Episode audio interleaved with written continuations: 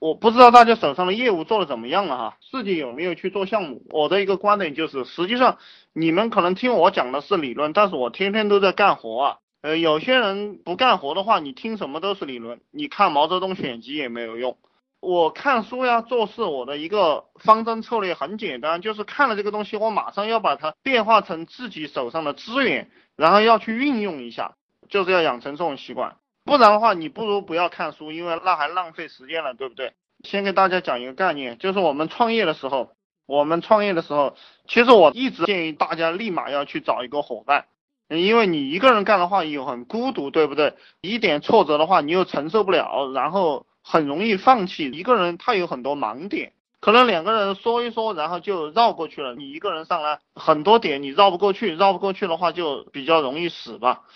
呃，这个找人的话，你要先分析清楚你自己是一个什么样的人。也是我刚开始发了一篇文章啊，就是你到底是适合做领导者还是适合做管理者？因为每个人的能力的侧重点、性格的侧重点不一样。有的人呢，他在公司里面他就是鸡毛蒜皮的，什么事情他都想管，而且他这个把控欲特别强。每个人做什么，他都要去管，然后产品的细节啊，或者是说你们公司的每一个细节，他都喜欢去管。那这样的人呢，他就是天生的管理者，他喜欢抓这些细节。而这个领导者呢，他成天分析这个行业，分析这个市场，然后看一下大方向，定一些战略性的东西，他喜欢干这种事情。这个战略分析者和这个领导者，他的头脑是相当精明的，他适合于跟外界打交道。他的脑袋一直都在思考，然后要思考很长时间才能给出一个结论。那这个结论呢，对你们这个创业是相当重要的，因为方向性的把控一旦错误了，它是毁灭性的打击，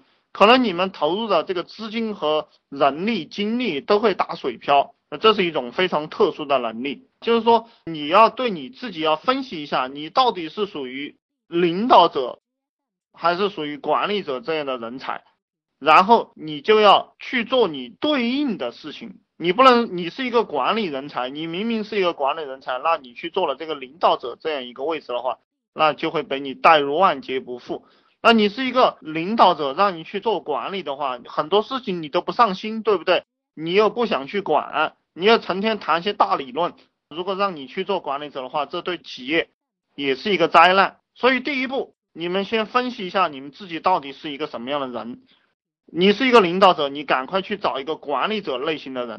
你是一个管理者，你就去找一个领导者类型的人，他来跟你配合。千万不要两个都是领导者，对不对？两个人在那个地方成天吹牛，然后事情一件也不干，落实不到具体的行为上。还有一个现象就是，很多人是伪领导者，就是他不是领导者，他以为定战这个抓方向是很好玩的事情，他也可以啊，这个是不存在的啊。这种伪领导者特别多。这个也要判断一下，你接触的人啊，或者你自己是不是一个伪领导者？呃，其实领导者他有一个天生的判断，就是说你们怎么样判断一个人是不是天生的领导者？其实你跟他谈一些东西，他大概都知道，他的框架非常清晰，这样的人他才是一个领导者。如果你们两个都是管理者了，你们可能只能做一点小事，比这个两个都是领导者要好一点。但是呢，你们这个企业是没什么发展的，就是你们两个就只能混口饭吃吧。成天忙忙碌碌的，然后就是你们这个团队组建了过后啊，两个人、三个人或者四个人，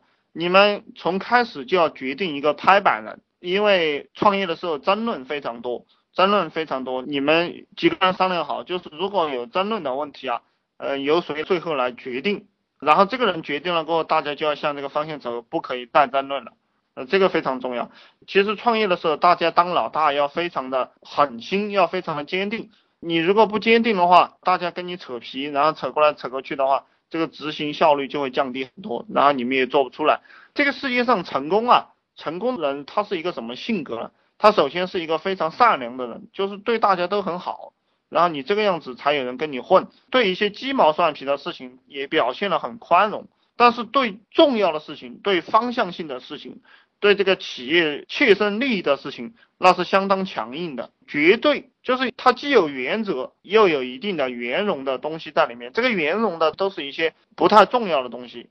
是这样的一种人，他才容易取得成功。这个人呢，他都是集体无意识的。什么叫集体无意识呢？就是，呃，你这个团队当中啊，很多人就算是做了错误的决定，你做了错误的决定，别人也不会反对你。特别是当你习惯了决定一件事情过后，这个事你就不知道对错了。所以说我一直强调，大家一定要给自己树立一个反对者，在团队当中树立一个反对者，经常反对你的意见，然后这个样子你们讨论下来才可以找到真正的方向，然后你们去把这个事情给做好。